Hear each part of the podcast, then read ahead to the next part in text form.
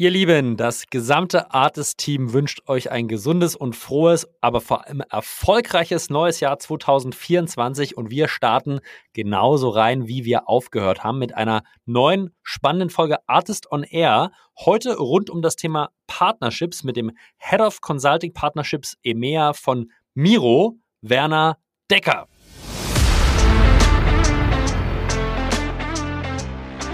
So das Vertrauen mit dem Klienten ist alles für so, das darf ich auf keinen Fall gefährden. Das würde ich aber tun, wenn ich jetzt sagen würde, hey, wenn du uns jetzt bei dem Konzern reinbringst und wir äh, äh, dort ähm, der Kunde sich für uns entscheidet durch deine Hilfe, dann kriegst du von uns eine Million Kickback. Das wäre total konträr seinem Businessmodell gegenüber. Ne? Also das wäre ein fataler Fehler. So umgekehrt ähm, ein, eine Datenbasis Lösungsinsights, ähm, eben Kundenvorstellungen, qualifizierte Kundenvorstellungen in einem bestimmten Stadium von bestimmten Kunden in einem bestimmten Szenario können für so einen Partner absolut Gold wert sein. Ja, ihr Lieben, wir sprechen heute über Partnerships und diese haben, weiß Gott, nichts damit zu tun, dass man einfach über Partner Leads generieren will und möchte. Ja, das kann langfristig das Ziel sein, aber ich glaube, das ist sehr, sehr zu kurz gedacht. Und Werner sieht das genauso. Er führt mich ein in die Denkweisen von Miro. Wann und warum arbeitet Miro mit Partnern? Sie haben äh, in ihren ICPs eine sehr, sehr spannende Personagruppe, nämlich CPOs, CDOs, also sehr hoch aufgehangene Positionen. Und der Aufbau von vertrauensvollen Beziehungen mit diesen ist extrem schwierig und für das eigene Sales-Team sehr, sehr schwer zu machen. Daher haben sie sich entschlossen, mit Partnern zu arbeiten, die diese Beziehung gegebenenfalls schon haben. Doch die sind natürlich nicht super aufgeschlossen für neue äh, potenzielle Partner. Daher muss man sich sehr, sehr groß Gedanken machen, welchen Mehrwert bringt man denn eigentlich mit. Es geht viel um komplementäre Produkte und Dienstleistungen. Wie kann man gemeinsam mit dem Partner beim Kunden einen größeren Mehrwert schaffen? Wie kann ich meinen Partner enablen, sein Geschäft mit dem Kunden auszubauen? Welche Mehrwerte hat der Partner von einer Zusammenarbeit? Und die gehen weit über 15 bis 20 Prozent Vertriebskommission hinaus. Ich kann ihnen Access zu bestimmten Daten geben. Ich kann die bestehende Beziehung mit seinen Kunden vertiefen, verbessern. Ich kann eine Verlängerung des Mandats erwirken und habe vielleicht auch Wissen und andere Mehrwerte, die ich mitbringe. Ihr seht, es ist ein sehr, sehr komplexes Konstrukt und wie ich Incentivierungen für meine Partner Partner baue, wie ich die richtigen Partner finde, wie ich mit denen interagiere und noch vieles, vieles, vieles mehr. Das alles hört ihr und erfahrt ihr in den nächsten 45 bis 50 Minuten mit Werner Decker von Miro und mit mir, Julius Göllner. Let's go!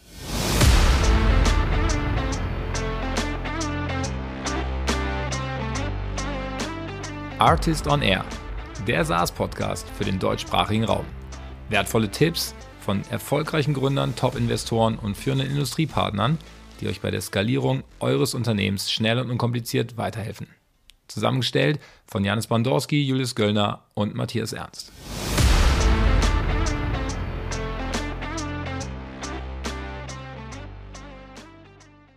Hallo und herzlich willkommen zurück, ihr Lieben. Wir hoffen, ihr hattet alle ein schönes und besinnliches Weihnachtsfest und geht jetzt direkt wieder in Content Consumption für nächstes Jahr. Richtig gut aufstellen, ein paar wissenswerte Sachen mitnehmen. Und dafür habe ich mir direkt jemand richtig Gutes eingeladen, den Werner. Werner, guten Morgen. Moin Julius, freue mich hier zu sein. Freue mich auch. Ich hoffe oder ich weiß aus dem Vorgespräch, auch du hattest ein sozial sehr intensives und schönes Weihnachtsfest, ja, mit, äh, mit vielen äh, intensiven Partnerschaften und darum geht es heute. Wir sprechen über Partnerschaften, aber bevor wir das machen, würde ich mich natürlich freuen, unsere Hörerinnen äh, äh auch ein bisschen was zu dir zu erfahren. Deswegen hol uns doch einmal kurz ab. Wer bist du und was machst du? Ja, mein Name ist, äh, mein Name ist Werner Decker, 46 Jahre alt. Ich leite die Solution-Partnerschaften von Miro äh, im Raum EMEA und ich beschäftige mich mit der Frage, wie äh, können wir Kundenprobleme effektiver, weitreichender, effizienter lösen durch Synergien mit Partnern, insbesondere Beratungen und Agenturen.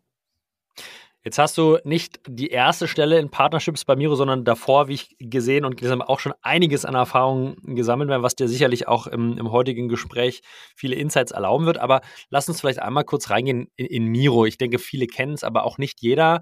Daher, was ähm, verkauft Miro? Und vielleicht kannst du uns einmal ein paar Rahmenbedingungen geben. So, was sind eure Zielkunden, eure ICPs? Welche, über welche ACVs sprechen wir? Was ist eure eigentliche sozusagen Core Motion am Anfang, auf die dann Partnerships vielleicht auch aufsetzt? Mal so ein paar paar Rahmenbedingungen, damit wir uns besser vorstellen können, was bei Miro passiert. Ja, Miro, die, die Kategorie und die Positionierung von Miro ist der Innovation Workspace. Ähm, und ähm, da geht es eigentlich darum, nee, es geht darum, Kollaboration äh, visuell zu unterstützen. Und ich drücke es auch gerne so aus, welches Problem lösen wir eigentlich?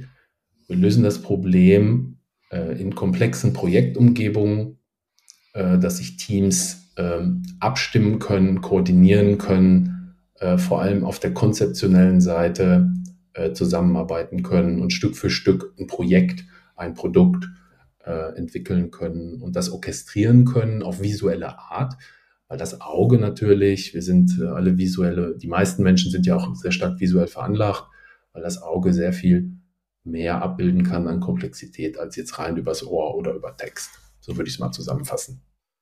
Das klingt per se jetzt erstmal nach einer Lösung für fast nahezu jeden, äh, vom Freelancer über kleinere Agenturen bis zum Großunternehmen. Ähm, was, was ist euer Core ICP, was ihr mit dieser Lösung bespielt? Wahrscheinlich gibt es mittlerweile aufgrund eurer längeren Journey einige, aber was mhm. sind so die mhm. Kernzielgruppen, die, die ihr targetiert? Ja, das ist eine sehr gute Frage. Wenn wir es mal im Economic Buyer ausdrücken, dann ist es der Chief Innovation Officer, der Chief Digital Officer, der Chief äh, Product Officer mhm. äh, in innovationsgetriebenen Firmen. Na, ich nenne da jetzt mal äh, eine GE, ich nenne da mal eine, eine auch eine Adidas, ähm, äh, eine Bosch, eine Bosch Siemens Hausgeräte. Ähm, das sind oder auch eine, äh, eine, eine Roche. Ja, das sind alles sehr innovationsgetriebene Firmen, die international äh, verteilt Innovationsteams haben. Es sind IT-Entwickler, natürlich Ingenieure, Projektmanager äh, und die arbeiten in, in Projektgruppen, Projektteams daran, neue Produkte, neue Innovationen oder Dienstleistungen zu entwickeln und in den Markt zu bringen. Ähm, und du hast jetzt nach der Zielgruppe gefragt, das sind wirklich die Innovationsteams und die Produktentwicklungsteams in diesen Konzernen und, und meistens größeren Firmen. Das heißt schon klarer Enterprise-Fokus mit der Lösung.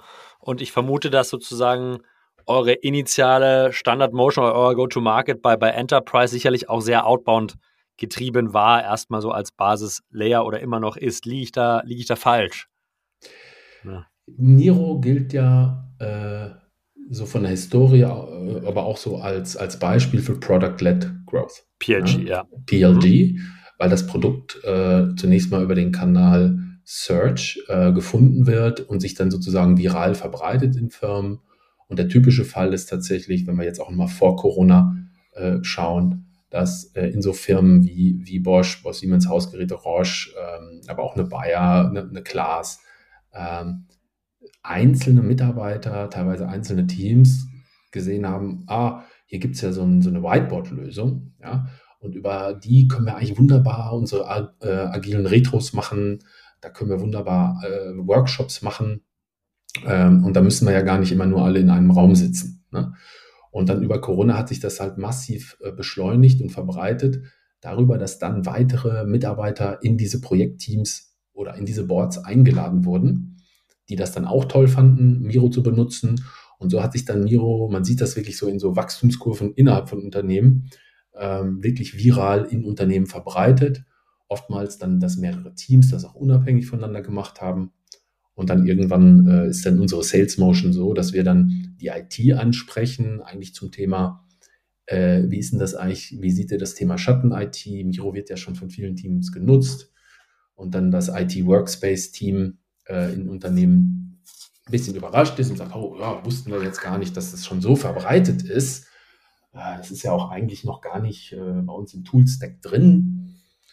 Äh, und dann startet eigentlich so ein Evaluierungsprozess, das doch dann zu zentralisieren und zentral zu verwalten. Mhm. Ähm, und dann machen wir sozusagen Angebot, ein Upgrade auf, auf Miro Enterprise. Also Miro ist sozusagen schon etabliert, ist schon genutzt von Teams und dieser Enterprise äh, Sale, den wir dann letztendlich machen, ist ein Upgrade, um dann so eine zentrale Administration zu erlauben und die, die Nutzung von einer Schatten-IT-Nutzung in eine IT-gesteuerte Nutzung zu überführen. Das ist die Go-to-Market-Motion. Ja, das heißt, Phase 1 ja PLG getrieben. Ihr trackt, wie viele aktive User gibt es sozusagen im Account in, in, in, in den einzelnen Enterprises. Mhm. Und ab einer krit gewissen kritischen Masse, dann geht ihr in den Outbound, sprecht die IT vor allem an, habe ich verstanden. Ja. Und dann kommt der Upsell von einzelne Gruppen nutzen das separat mit vielleicht kleineren Lizenzen oder for free hin zu äh, Enterprise Solution mit äh, einer großen Anzahl an Lizenzen und wahrscheinlich noch etwas Extended Functionality. Ähm, per se erstmal spannend, stellt sich natürlich die Frage, okay, das klingt ja nach einer sehr, sehr gut funktionierenden Mühle und ich glaube, der Erfolg hat euch recht gegeben. Warum braucht man dann jetzt den Werner, der Partnerships macht? Ja, das ist eine sehr, sehr gute Frage. Es läuft ja wie von selbst. Ähm, genau, das läuft ja eigentlich wie von selbst bei euch. Wenn man, wenn man, wenn man, äh, sage ich mal, leidenschaftlich im Sales unterwegs ist und auch zu den Leuten gehört, die gerne auch ein bisschen nachdenken, dann weiß man, äh, oder dann ist es eigentlich sehr, sehr, sehr klar, dass man natürlich niemals ein Tool verkauft, sondern eine, eine, ein Beitrag oder eine komplette Problemlösung zu einem quantifizierbaren Problem. Mhm. Ja. Und wenn wir über PLG sprechen, dann ist es ja so, dass auf einer Nutzerebene Leute erkannt haben, dass ein Tool für einen bestimmten Arbeitsablauf, sei es jetzt die Release-Train-Planung, äh, PI-Planning, agile Retros, äh, Scrum, sehr gut mit sehr gut mit einem Tool wie Miro unterstützt werden kann. Das ist auf der User-Ebene, hat sich, haben das Menschen erkannt, von mir aus auch noch auf der Team-Ebene. Ne? Mhm. Ähm, allerdings allerdings äh, ähm, ist es so, dass ähm, die Wachstumskurven abflachen in den Unternehmen. Mhm. Äh, und ein typisches Problem für PLG-Unternehmen ist dann der fehlende Zugang zum Economic Buyer. Und der mhm. Economic Buyer hat natürlich auf einer strategischen Ebene äh, Herausforderungen zu lösen. Bei Miro ist das zum Beispiel so für den Chief Product Officer, Chief Innovation Officer, dass er Innovationsprojekte in einem bestimmten Zeitrahmen, Zeitpunkt und Kostenbudget realisieren muss. So. Und wenn ich jetzt als Toolanbieter wie Miro bestrebt bin, äh, mich langfristig zu verankern oder die Lösung unternehmensweit einzuführen, dann muss ich natürlich den Economic Buyer gewinnen und ich kann das dann nicht mehr machen über eine, über eine PLG-Motion, sondern ich muss das dann machen über Kerninitiativen und quantifizierbare Businessprobleme und quantifizierbare Lösungen. Äh, und das kann man sehr gut machen über, erstmal das Problem ist dann, okay, wie komme ich an den Economic Buyer? Ja. Wie habe ich das tiefe Problemwissen? Ja, weil da geht es eben nicht mehr um Tools, sondern es geht um in der Tiefe Wertschöpfungsprozesse.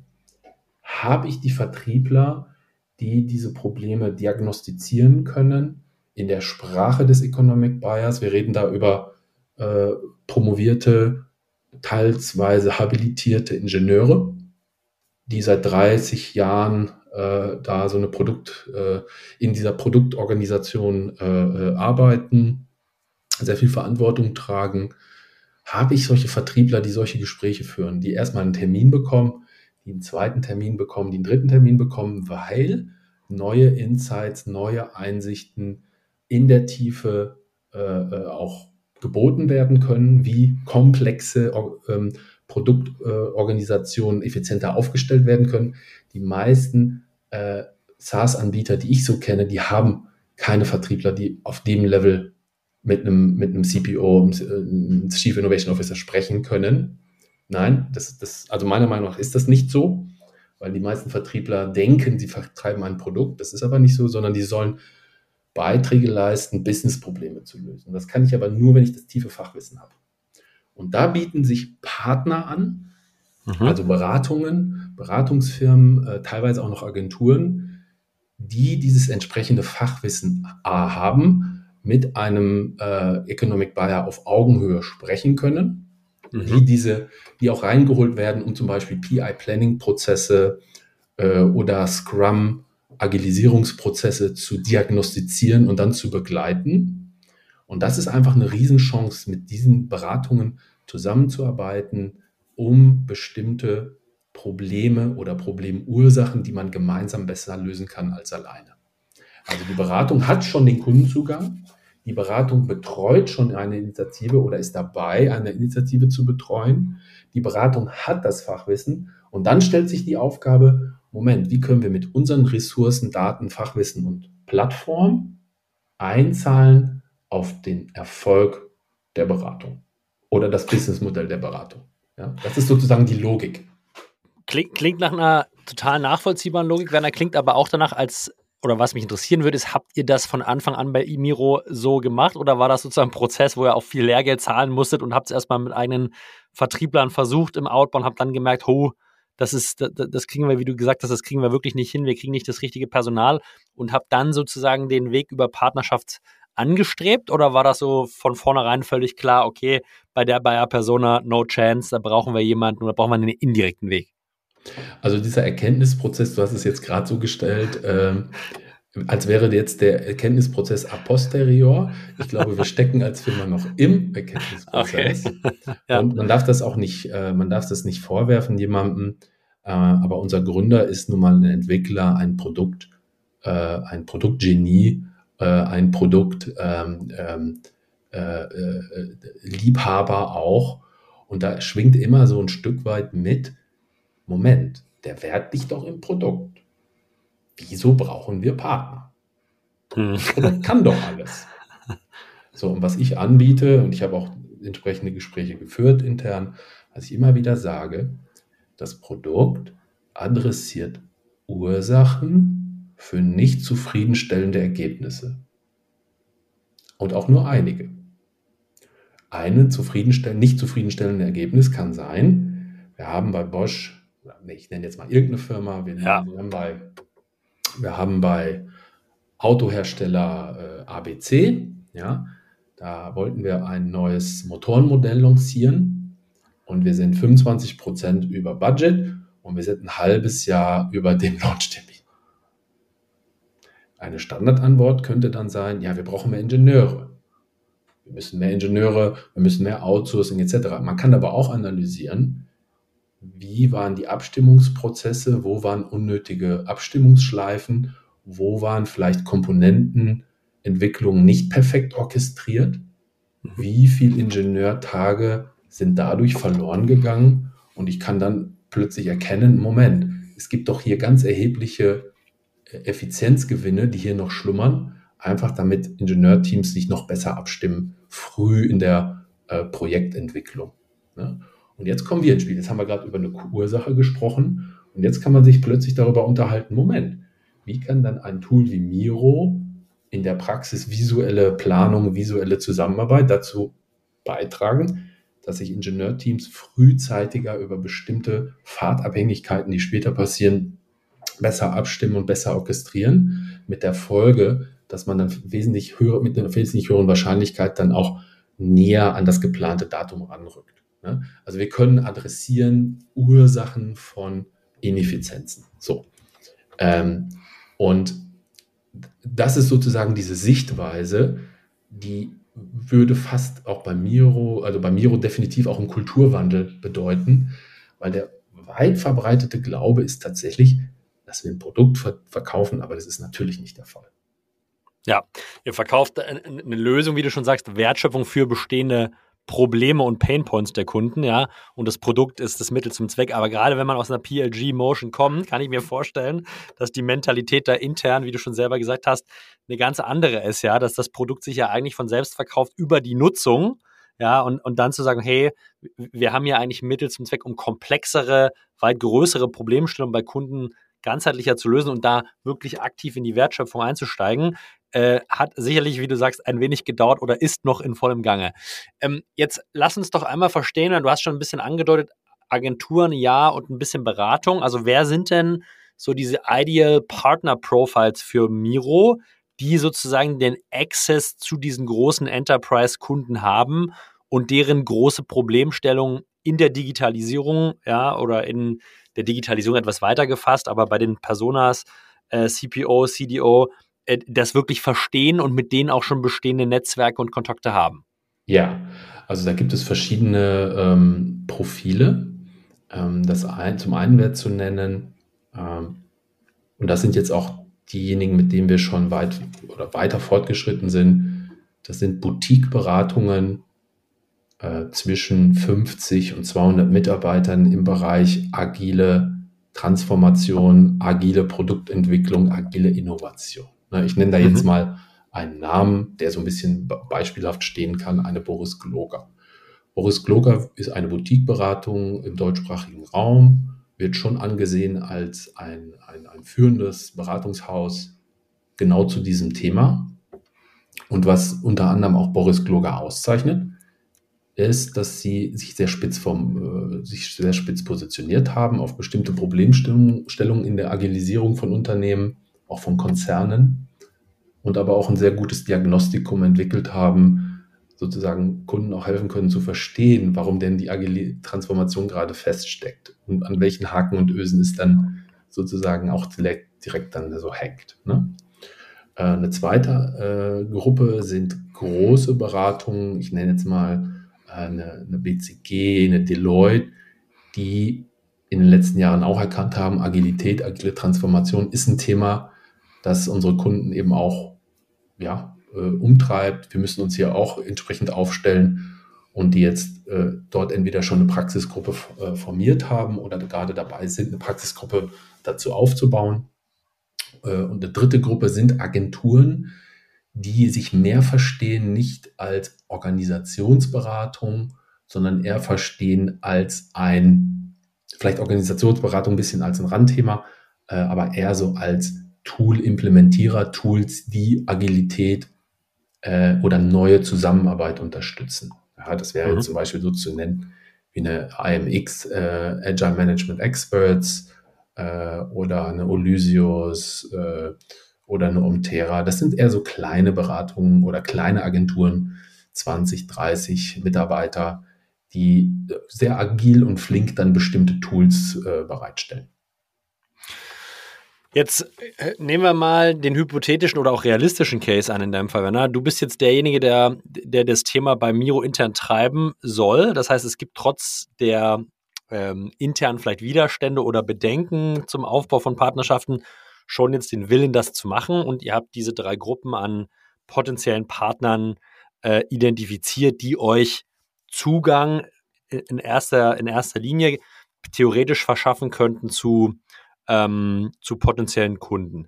Jetzt denken viele, wenn sie über Partnerschaften denken, so an Lead-Generierung. Ja, super, die generieren uns ganz einfach Leads, die rufe ich einmal an und die haben nur auf die Lösung Miro gewartet und ab morgen flattern da die großen Enterprise-Accounts in mein E-Mail Postfach. Ja?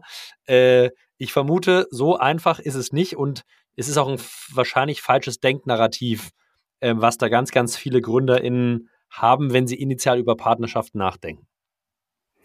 Ja, definitiv. Also ähm, das ist auch eine Sache, die ich immer wieder höre, äh, wenn ich so frage, ja, wir wollen Partnerschaften machen. Ich denke, okay, was ist das Outcome, was ihr wollt von Partnern? Ja, die sollen uns Lead bringen, die sollen uns Opportunities bringen. Ja. Und äh, die Frage, die ich dann Gründern auch immer wieder gerne stelle, ist zu fragen, okay, wer ist eigentlich euer, die Frage, die du auch gestellt hast gerade, ne, was ist eigentlich euer, euer, euer idealer Kunde? Ne? Wer sind die Personas in diesen äh, Accounts, äh, ideales Kundenprofil und die Personas? Und dann zu fragen, welches Problem, welche Probleme löst ihr auf welchen Prozessen, Workflows oder Workstreams? Ne? Das ist die erste Frage, die man sich stellen muss. Und dann ist eigentlich so die Partnerschaft dann die zweite Frage, die sich ganz gut anschließt. Ausgehend von einem Status heute zu einem messbar besseren Status morgen, übermorgen, nächstes Jahr, also dem Wertbeitrag, den ihr versucht zu erzeugen, welche Fähigkeiten, Skills, äh, Kompetenzen braucht es denn noch, dass eure, euer Angebot, euer Tool, euer SaaS vollumfänglich ausgenutzt werden kann und das Problem gelöst werden kann. Und dann ergibt sich eigentlich daraus eigentlich schon so die, eigentlich das ideale Partnerprofil. Sozusagen, ich spiegle meinen idealen Kunden, unseren Wertbeitrag beim idealen Kunden, spiegle ich dann auf die, äh, auf, auf, den, auf den Partner, auf die Agentur, Beratung, äh, den Experten, der genau das auch seinen Kunden anbietet. Und dann ist die Frage, okay, wie können wir unsere Fähigkeiten bündeln, zusammenbringen, zusammenarbeiten, um für den Kunden noch einen höheren Wertbeitrag zu erzeugen. So, das ist für mich eigentlich so dieser Dreischritt, den es braucht. Und dann das Thema, also es geht erstmal um die Wertschöpfung und dann das Thema sich gegenseitig Kunden empfehlen. Das ist dann sozusagen Teil des, des Partner-Setups, von mir aus auch des Partnerprogramms, zu sagen, wir haben Kunden, die brauchen Expertise von dir, lieber Berater, die brauchen äh, Implementation-Fähigkeiten von dir, lieber Agenturpartner. Und deine Kunden können profitieren von unserer Expertise, der Tool-Implementierung, auch von unserem Tool, um Ursachen, Problemursachen besser, effektiver und schneller zu adressieren. Und dadurch entsteht so eine tolle Synergie und wirklich eine tragfähige Partnerschaft. Vielleicht können wir da mal noch ein bisschen mehr Fleisch an den Knochen bringen, Werner. Und vielleicht, äh, wenn, nehmen wir mal eine Top-Management-Beratung, BCG, McKinsey, die, mit denen ihr auch äh, kooperiert. Bevor ja. ihr die jetzt ansprecht und die zu einer Partnerschaft überzeugen, habe ich gelernt, habt ihr schon wahrscheinlich ein sehr klares Verständnis, wo sind eure Dienstleistungen oder Lösungen komplementär für die Zielgruppe. Ähm, Vielleicht können wir mal ein BCG nehmen. Ja? Also was ist deren Lösung für das Problem der Zielgruppe und wie passt sozusagen die Lösung, die ihr mit Miro anbietet, bei so einer Top-Management-Beratung? wie passt das gut zusammen? Wie ist das komplementär? Ja, ja also nehmen wir mal einen konkreten Prozess. Nehmen wir mal PI Planning als Teil des Release Train Workstreams. Ne?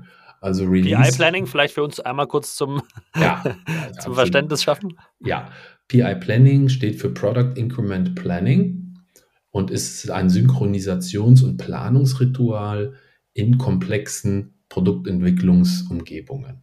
Man muss sich mhm. jetzt eben vorstellen, da ist ein Hersteller von einer, äh, sagen wir mal, einer Waschmaschine. Ja, das ist eine neue Waschmaschinengeneration, die elektronischer ist, die stärker integriert ist ins Internet und IoT. Ja, das ist ein komplexes Produktinnovationsprojekt. Da hängt natürlich nachgelagert auch die Vermarktung dran, die Marktplanung etc. etc. Und dann kann es, oder typischerweise ist es dann so, dass da 400, 600, 800 Menschen synchron dran arbeiten. Mhm. Ja. So, und wenn ich so komplexe Entwicklungsumgebungen natürlich habe, und das passiert in einem, in einem, in einem Setup, das nennt sich Release Train, äh, Workstream, sozusagen, ich habe immer wieder diese Stufen der Entwicklung, entsprechende Synchronisation, die auch dazwischen passieren muss, ähm, durch zum Beispiel PI-Planning-Tage. Ähm, und das ist sozusagen der Workstream und der wird letztendlich immer gemessen in On-Time, On-Budget, in Quality, ne, äh, in Spec. Äh, das sind sozusagen die Währung auf diesem, auf diesem Prozess. So, jetzt hast du gefragt nach ja. einer BCG. Was macht eine BCG? Unter anderem äh, denkt die darüber nach, äh, ist, sind, sind, diese, sind diese Workstreams überhaupt noch zeitgemäß? Was machen eigentlich die Spitzenreiter, die am schnellsten Produktentwicklung, die kürzesten Innovationszyklen haben? Also die stellen das grundsätzlich in Frage. Was sie aber auch tun, die benchmarken das und auditieren solche Prozesse. Mhm. Werden vor allem dann gerufen, wenn erkannt wurde, dass äh, die Firma zurückfällt im Wettbewerb, ja, äh, im weltweiten Wettbewerb ähm, und sozusagen Potenziale zu heben, die irgendwo im Verborgenen liegen. Und dadurch auditieren die diese Prozesse auch entsprechend tief und vergleichen das mit gewissen Spitzenreitern und mit, ähm, äh, ja, mit, mit Spitzenreiter und auch anderen Kunden, die sie haben, letztendlich. Ne? Finden dort Schwachpunkte und adressieren die dann entsprechend durch, ja, durch ein Playbook, was sie entwickelt haben oder entwickeln für den Kunden erscheint mir total einleuchtend. Das heißt, die denken sehr holistisch über diesen Prozess nach. Wie du sagst, benchmarken den gegen andere in der Industrie, weil sie auch den Access haben zu anderen. Das heißt, sie haben wahrscheinlich ein sehr gutes Verständnis, was ist gut, was ist schlecht. Ähm, denken wahrscheinlich auch konzeptionell darüber nach, wie kann man den Prozess per se vielleicht anders machen. Ja. Aber haben jetzt keine eigenen technologischen Lösungen oder wahrscheinlich wenige, die man in dieser Neugestaltung oder Änderung des Prozesses dazu nehmen könnte, um ihn noch besser und schneller zu machen. Und da kommt Richtig. ihr quasi ins Spiel als komplementäre Lösung zu deren Serviceangebot, äh, als ein Element, um sozusagen diesen PI-Prozess bei einem potenziellen Kunden von BCG perspektivisch in den nächsten zwei, drei Jahren schne schneller, wir machen es einfach mal schneller, als einfaches Beispiel, schneller zu machen. Ja, richtig, absolut. Und dann muss ich mir sozusagen als Partnermensch Gedanken machen, was ist der, was sind die Differenzierungspunkte dieser Practice Group und des Partners? Was ist deren äh, Leitphilosophie im Bereich Agilität, agile Produktentwicklung, auch im PI Planning? Was sind deren Erkenntnispunkte? Wie, wie ist deren Wertangebot? Und dann muss ich darüber überlegen, wie können wir deren Wertangebot stärken? Ja, mhm. das kann zum Beispiel sein durch ein gewisses Wissen um äh, die Lösungsmöglichkeiten von visueller Kollaboration. Na, wenn ich zum Beispiel weiß, äh, agile Produktteams, sehr komplexe, äh, sehr komplexe ähm, Entwicklungszyklen und Projekte über das Auge, über Visualität kann Komplexität besser aufgenommen werden ich kann sowas in einem, in einem Visual Board, bestimmte Dinge darstellen, die dann auch besser aufgenommen werden. Ich kann holistischer denken und arbeiten. Dadurch werden äh, äh, Feedback-Schleifen verstärkt, verbessert, verkürzt. Und dann habe ich sozusagen schon mal ein Angebot, was ich dort machen kann, dem Partner, das mit ihm zu teilen. Und der nimmt das dann erstmal auf und sagt, oh, das ist interessant. Äh, wo, ne? Okay, das zahlt natürlich ein, auch auf unseren Lösungsansatz oder ist noch eine verstärkende Komponente. Ne? Ein zweiter Ansatz, ne, mhm. das ist dann noch nicht erschöpft. Das zweite ist dann so, wie, dann, ich muss dann auch verstehen, wie argumentiert der Partner auf welcher ba Datenbasis? Mhm. Und wenn er zum Beispiel auch darüber schreibt und spricht, dass Teams kollaborativer werden, dass ich bestimmte Organisationsstrukturen schaffen kann, dass Teams sich öfter austauschen. Und ich kann ihn dann anbieten, dass mit Miro gemessen werden kann, welche Teams wie lange in welcher Zusammenstellung zusammenarbeiten und planen, dann könnte daraus ein Datenmodell entstehen, das die Datenbasis des Partners nochmal deutlich verstärkt. Das zahlt dann massiv ein natürlich auf sein Wertangebot. Und dann mhm. kommen, wir, dann kommen wir in eine Unterhaltung rein, wo der Partner vielleicht sogar ein sehr originäres Interesse daran haben kann, dass Miro weit verbreitet eingesetzt wird auf Kundenseite, weil dann kann er sagen, zeigen, wie durch seine Beratung sich Zusammenarbeit verändert hat und verbessert hat. Super spannend und klingt jetzt down the road total nachvollziehbar und extrem werthaltend und wertstiftend. Äh, jetzt äh, versuche ich mich gerade mal in eine Gründerin einzusetzen, die vielleicht so Post-Series A ist, die haben eine Motion, die funktioniert im Outbound oder im Inbound und denken jetzt über Partnerships nach, haben auch ein gutes Gefühl, okay, wer könnten vielleicht komplementäre Partner sein.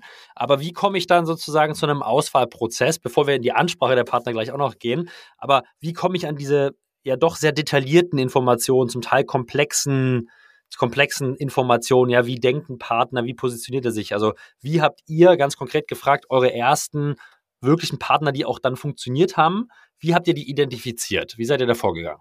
Ja, das ist, das ist eine sehr gute Frage. Letztendlich ist jedes Unternehmen, gerade auch wenn es ein SaaS-Unternehmen ist, das schon eine Zeit lang besteht, das vielleicht schon ein paar Dutzend Kunden hat in einer intensiven Zusammenarbeit oder vielleicht auch sogar einige hundert Kunden, das ist ja eigentlich schon eine Empirie in sich. Das ist eine mhm. empirische mhm. Studie. Und du kannst dann sozusagen nach Pareto-Prinzip deine Kunden ranken, von dem Kunden mit dem höchsten Vertragswert runter bis zum kleinsten Kunden bislang. Bei den hohen Vertragswerten hast du wahrscheinlich eine höhere Integration und engere Zusammenarbeit und der Customer Success ist dann im tieferen Austausch. So, und jetzt kann ich eigentlich auch mit dieser Empirie schon hergehen und sagen, lieber Kunde, gibt es in dieser Initiative, in diesem Workstream eigentlich einen, eine Beratung, einen Coach, eine Agentur, die euch in dieser Umstellung, in dieser Optimierung, in dieser Verbesserung unterstützt oder unterstützt hat. Dann würde man jetzt bei Miro darauf stoßen, ja, die agile Transformation bei uns begleitet Boris Kloger. Mhm. Okay. Ja, sozusagen habe ich, ich sitze sozusagen schon auf diesem Datenfundus. Äh, ich muss den Kunden im Grunde genommen erstmal fragen. So. Und ähm, Wenn ich das mit, mit, einem mache, ne, dann kann der eine sagen, nö, haben wir alles in-house. Aber wenn ich das mit 30 mache, da habe ich garantiert einige dabei, die sagen, ja, tatsächlich, wir haben hier BCG im Haus, die uns helfen bei der Org-Umstellung. Ja, wir haben eine äh, Business Models Inc. dabei, die uns geholfen haben, dieses digitale Business Modell zu entwickeln. Ja, so. Und dann stoße ich da und dann habe ich schon einen natürlichen Match, wo wir eigentlich angrenzend schon zusammen mit dem Kunden arbeiten. Und ich habe den Social Proof, wenn ich auf den Partner zugehe, kann ich ihm sagen, lieber äh, Julius als Partner von äh, BCG Agile Transformation Practice, wir haben ja schon den gemeinsamen Kunden äh, ne? Äh, Autohersteller.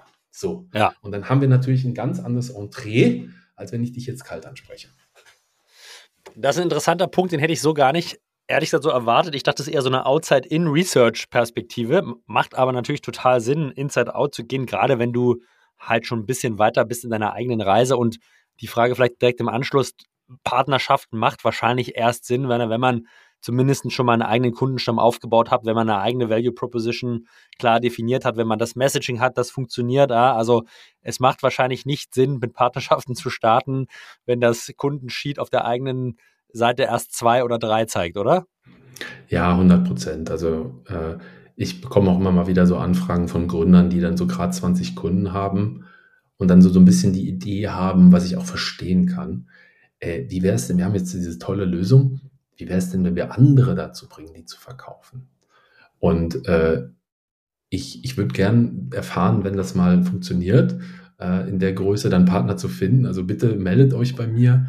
Ähm, ich, ich möchte, bin da wirklich neugierig, aber ich habe das noch nie gesehen, dass das funktioniert hat.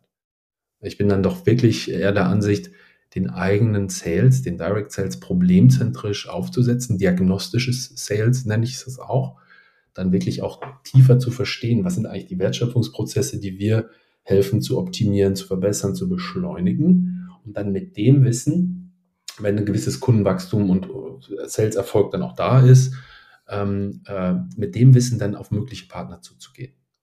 Weil mhm. Agenturen und Beratungen verstehen sich immer auch als Problemlöser und die müssen auch unter anderem auch gewonnen werden durch die Fachlichkeit. Und die Fachlichkeit, die bekomme ich natürlich, wenn ich mich dann tiefer in diese Kundenprozesse auch reinbegebe und auch, auch tieferes Wissen habe. Das Letzte ist, was ich will, äh, dass die mich als reiner Tool-Vertreter sehen. Dann werde ich nämlich nicht ernst genommen.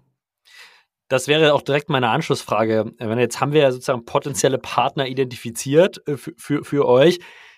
Du hast auch schon ein paar Hinweise gegeben, wie, wie kann man sozusagen eine Ansprache, was sollte man in eine Ansprache mit reinnehmen, aber ich frage trotzdem nochmal ganz konkret, wie komm, bekomme ich die jetzt von mir überzeugt oder überhaupt, wie kann ich Neugierde wecken für eine Partnerschaft? Weil in, ich, ich denke mal, dass ein BCG wöchentlich, wenn nicht sogar täglich, potenzielle Partnerschaftsanfragen von anderen Agenturen, von Servicedienstleistern, von Tools und so weiter bekommt. Ja, also da aus äh, durch die durch die durch die Neues durchzustechen ist ja auch nicht einfach. Das heißt, wie konkret würdest du die Ansprache dieser potenziellen Partner oder wie habt ihr die gestaltet, dass da auch eine hohe Wahrscheinlichkeit entsteht, die zu gewinnen?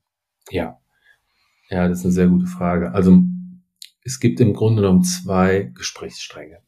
Mhm. Der erste Gesprächsstrang ist die Kunden-Value Prop oder das Kundenwertangebot. Leitfrage ist, wie, also erstmal, wie lösen wir ein Kundenproblem, das der Partner auch löst? Mhm. Wie können wir durch Kombination von Daten, von Expertise, von äh, Tool Capabilities ähm, wenn wir das kombinieren, einen, gemeinsam einen hohen, höheren Kunden, Kundennutzen schaffen. Das ist der erste Gesprächsstrang. Ne? Und der zweite Gesprächsstrang ist, wie können wir äh, durch eine Partnerschaft die Monetarisierung äh, auf Partnerseite stützen. Mhm. Und das kann sein, indem wir helfen, äh, in der Beratung Differenzierungspunkte zu schaffen. Ja, äh, zum Beispiel durch Datenmodelle, die wir unterstützen können. Das ist ein Differenzierungspunkt oder Benchmarking-Daten oder ähm, äh, Insights liefern. Ähm, das ist das eine. Oder einfach das Wissen um eine bestimmte Tech, die man einsetzen kann. Das ist auch schon ein Differenzierungspunkt für einen Berater.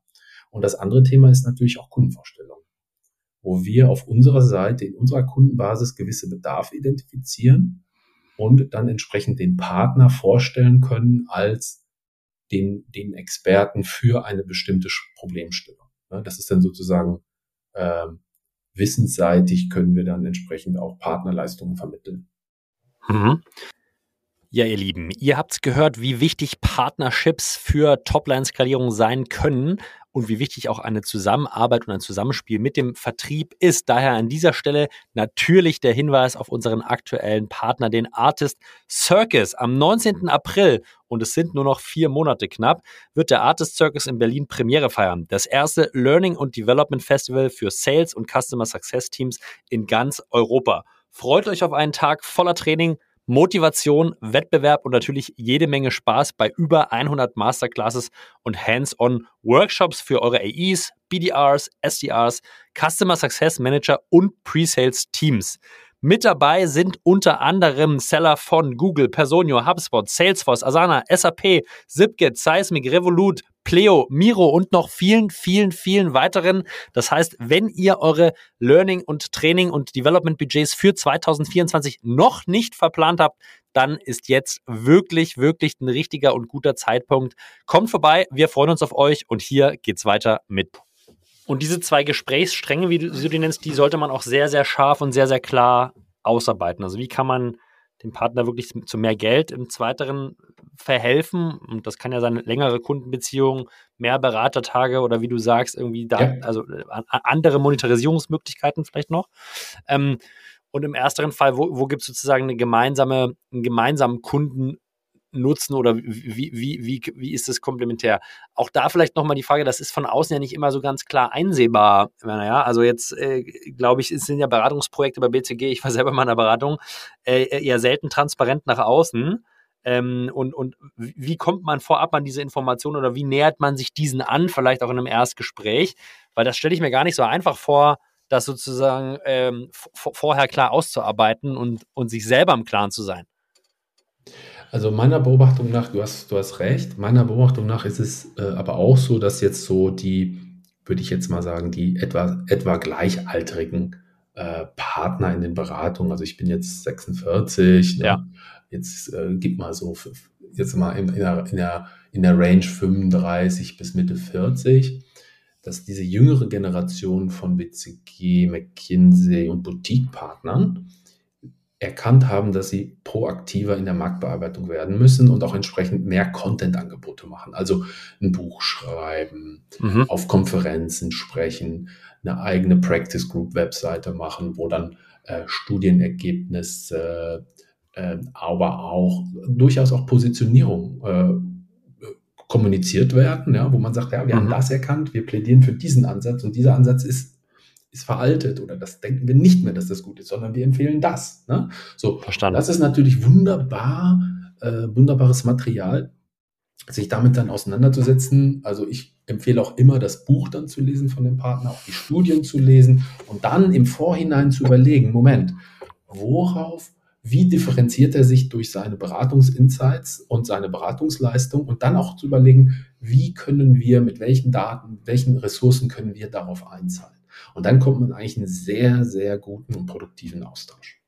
Ja? Und, und man muss verstehen, ähm, Beratungsgeschäft lebt natürlich absolut von Vertrauen. Nummer ja. eins.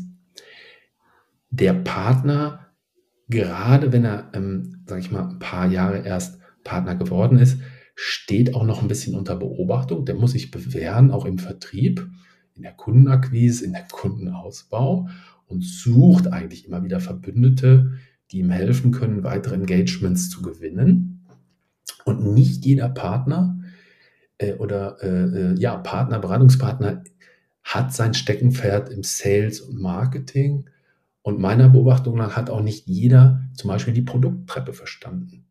Mhm. Dass man über eine Erstleistung sozusagen, die diagnostisch ist, sich zunächst das Kundenvertrauen ähm, ähm, gewinnt und dann stückweise sozusagen weitere Leistungen entsprechend in den Kundenaccount rein äh, verkaufen kann. Das hat nicht jeder verstanden. Das denkt man so, aber meiner Erfahrung nach ist es nicht immer so.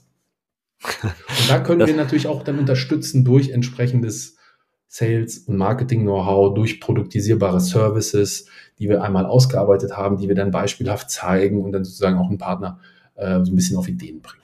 Ja, das sind meistens super intelligente Leute, die nehmen das dann auf, aber man wird dann mehr gesehen als jemand, als jemand, der äh, äh, durchaus den einen oder anderen guten Impuls setzen kann. Ja? Mhm. Also nicht als Toolvertreter, das ist immer das Allerwichtigste. Nicht als Toolvertreter herkommen. Nee, das hast du, glaube ich, auch sehr, sehr gut beschrieben, wenn das, das sozusagen der, das Spektrum an Mehrwert, den man bietet, extrem unterschiedlich divers und weitläufig ist. Dass es eben nicht nur um, wir haben hier ein Tool geht, sondern dass es um gemeinsame ähm, gemeinsame Ansprache oder Lösung von Problemen geht, dass es um die Bereitstellung von Daten geht, dass es um irgendwie bessere, tiefere Kundenbindungen geht, wenn man gemeinsam agiert und hilft. Also sehr, sehr spannender Punkt. Eine Frage, die sich hier bei mir anschließt, ist so ein bisschen eine Incentivierungsstruktur für den Partner. Ja, also wenn, wenn man jetzt sehr monodimensional darüber nachdenkt und wir nehmen jetzt mal dieses alte Welt, ja, Leads, Leads, Leads, dann machen wir da jetzt einen Prozentsatz auf jeden Lead 15 bis 20 Prozent und dann wird es schon klappen. Ja, das ist ja, sage ich mal so, das linear einfache Verständnis. Jetzt hast du schon aufgezeigt, okay, da gibt es ganz, ganz viele unterschiedlich, sehr unterschiedliche Wertstiftungen, die du als Partner sowieso schon mitbringst. Du bringst vielleicht eigene Kunden mit für ein BCG, du äh, lieferst den Daten, du baust mit den Modelle auf, du sorgst dafür, dass die beim Kunden länger arbeiten können. Wie kriege ich das jetzt geordnet in eine, irgendeine Art von Incentivierungsstruktur oder Partnervertrag, ja, der irgendwie noch greifbar ist und trotzdem alle Dimensionen eure und die des Partners zielgerichtet verfolgt? Ja, das ist eine super Frage. Also im ersten Schritt empfehle ich, äh, wir hatten das auch gerade in, in der, Vorbesprechung kurz besprochen, ich empfehle dringend, für das eigene Unternehmen mal die Business Model Canvas sorgfältig auszufüllen und dann für ein Partnersegment, sagen wir eine Strategieberatung, das wäre ein Partnersegment, äh, oder sagen wir die Practice Group Agile Transformation, die Practice Group Innovation Design, die Practice Group ja. Design Thinking. Ne? Da auch mal die Business Model Canvas komplett sorgfältig basierend auf Recherche auszufüllen. So, und da erhalte ich sehr gute Hinweise, wie funktioniert eigentlich deren Business? Wie differenzieren die sich? Wie gewinnen die Kunden? Was ist deren Wertbeitrag? Und dann stelle ich mir die Frage, was ist die Währung? Wie sie sich differenzieren? Und was sind auch mögliche Engpässe äh, oder kritische Schwächen, die so eine Beratung auch haben könnte, die wir vielleicht ausgleichen können? Und dann können wir eigentlich schon die, die Währung, die mögliche Währung differenzieren oder, oder extrahieren. Ne? Für den BCG-Partner, für den Strategieberatungs-Practice Group Leader ist es auf gar keinen Fall die, äh, der RevShare oder der nee. Kickback. Warum?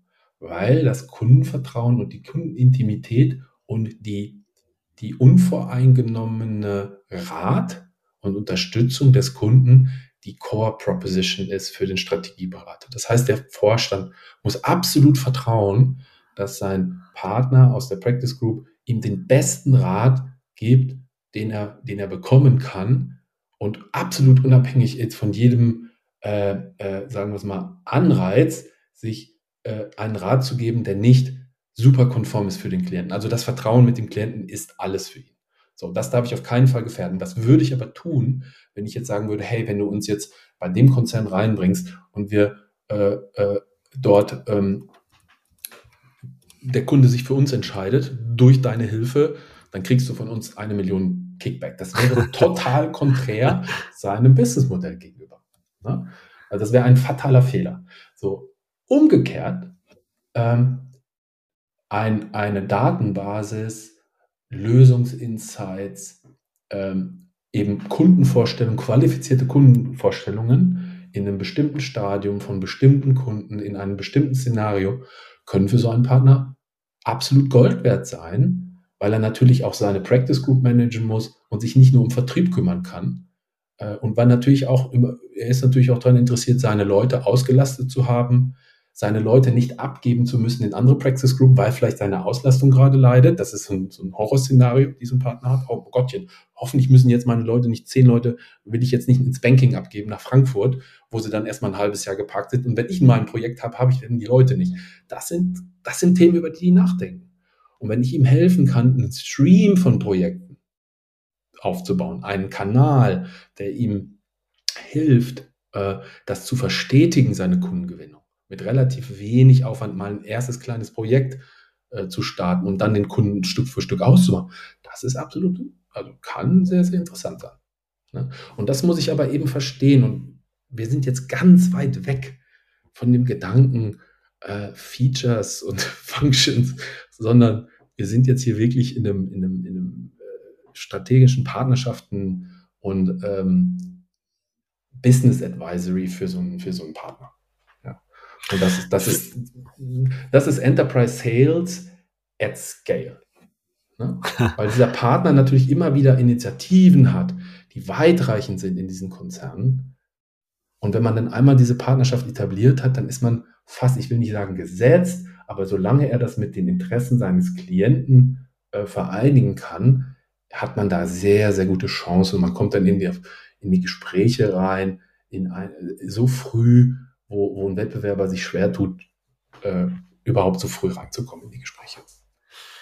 Finde ich extrem spannend, wie systematisch und, und weitblickend du darüber nachdenkst, äh, Werner. Die, die Frage des mit ins Gespräch hereinkommen wäre eine, die mich auch interessiert, weil erfahrungsgemäß ist der, der Partner auf der Beratungsseite ja so ein bisschen der Mentor, Coach, Sparingspartner für Vorstand, Vorstand minus eins, Vorstand minus zwei beim Kunden. Ne? Ähm, das heißt, der arbeitet mit dem interaktiv über einen längeren Zeitraum, um eigentlich sozusagen die Karriere des Buchenden auch intern voranzutreiben. So ist mein Verständnis auch ja. von Top-Management-Beratung. Ja, ja, ne? Das heißt, vielleicht auch inhaltlich jetzt, um einen Abschluss zu finden für die heutige Folge, wie wie sehr seid ihr oder bist du dann eingebunden bei euren Partnern beim Kundenkontakt? Mhm. Äh, wie sehr musst du das auch einfordern oder würdest du empfehlen, das nicht einzufordern? Also agierst du eher im Hintergrund oder sagst du schon, hey, äh, für bestimmte Themen muss ich mit beim Kunden sitzen? Ne? Wie, wie, wie kann man sich so dieses Zusammenspiel, wenn das dann mal startet, wie kann man sich das vorstellen? Ja, das ist eine sehr gute Frage. Und es gibt eine Zweiteilung. Es gibt mhm. die Partnerseite, für die bin ich zuständig. Und es gibt die Direktkundenseite, dafür ist der, der Miro Sales zuständig, Enterprise Sales. Ne? Jetzt muss man wissen, dass auf der Partnerseite ich äh, eine Reihe von Workshops, eine Reihe von Gesprächen führe, also gerne auch mal ein halbes Dutzend Gespräche und Workshops, bevor dann ein Partner sagt, lass es uns mal ausprobieren. Tatsächlich, ich habe jetzt verstanden, was der Einsatz, der gezielte Einsatz von visueller Kollaboration leisten kann. Das passt zu, der, zu unserem Mandat sehr gut.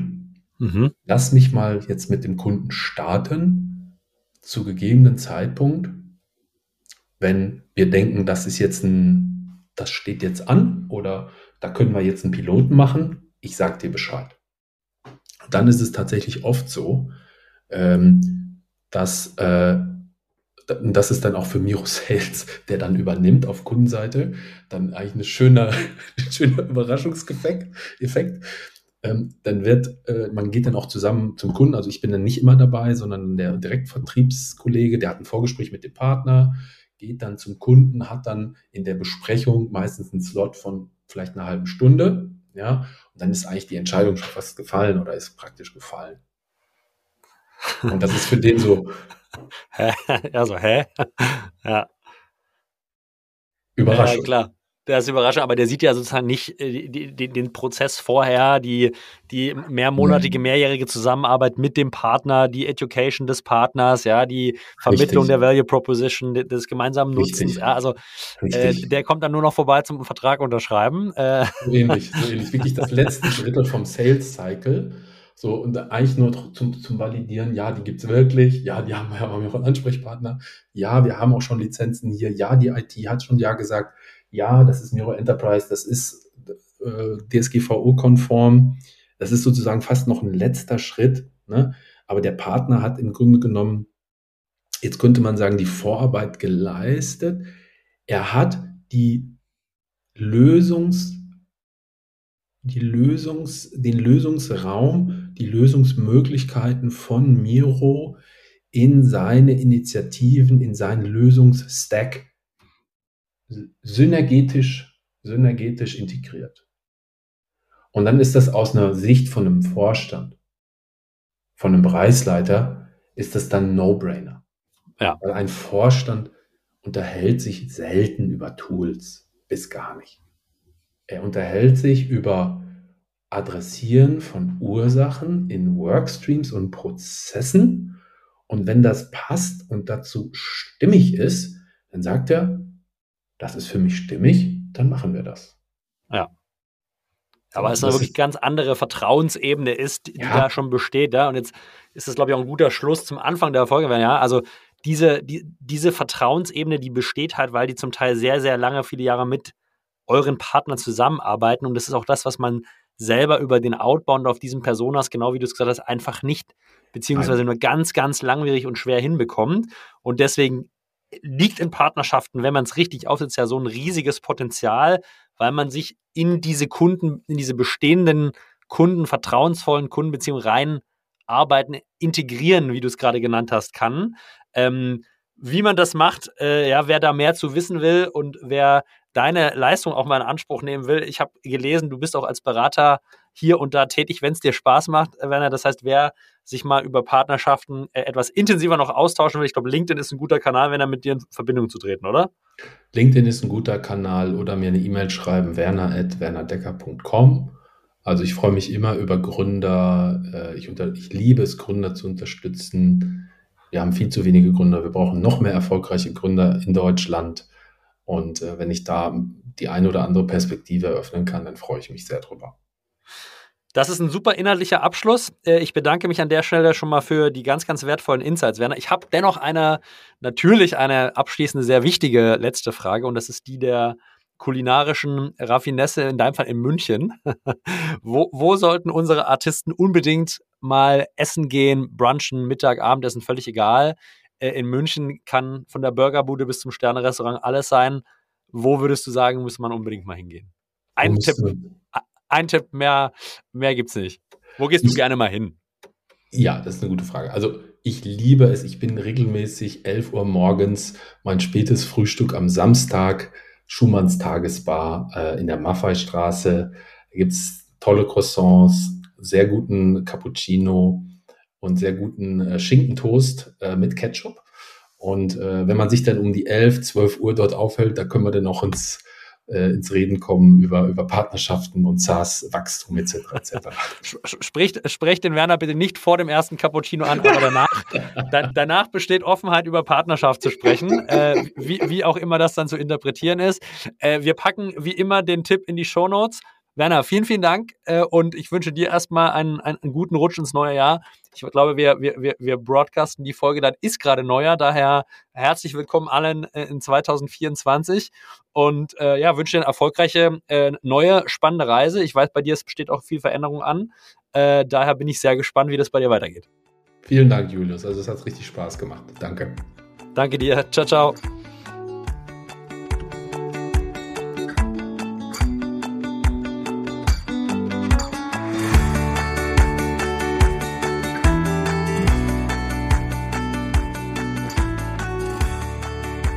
Ja, ihr Lieben, das war's mit Folge 1 in 2024 und ich hoffe, ihr konntet wie immer was mitnehmen. Wenn ihr Feedback habt für uns oder Anregungen für 2024, dann schreibt mir auf LinkedIn oder eine E-Mail an julius@artist.net und ansonsten möchte ich euch hinweisen auf unsere Artist und Tour Stops im Januar und im Februar. Wir machen, wie ihr vielleicht schon gehört habt, eine kleine Rundreise durch Deutschland, die Schweiz und Österreich und äh, wollen die lokalen SaaS-Szenen etwas besser kennenlernen. Daher sind wir in den nächsten Wochen einmal in Zürich und einmal in Karlsruhe. Alle weiteren Stops und auch äh, Details zu diesen findet ihr auf artist.net. Wir freuen uns, euch zu sehen, mit euch äh, bei einem kühlen Bier und einer leckeren Pizza über SaaS 2024 zu philosophieren und sagen an dieser Stelle Danke fürs Zuhören. Das war's von Werner Decker und von mir, Julius Göllner. Viel Spaß und bis bald. Ciao, ciao.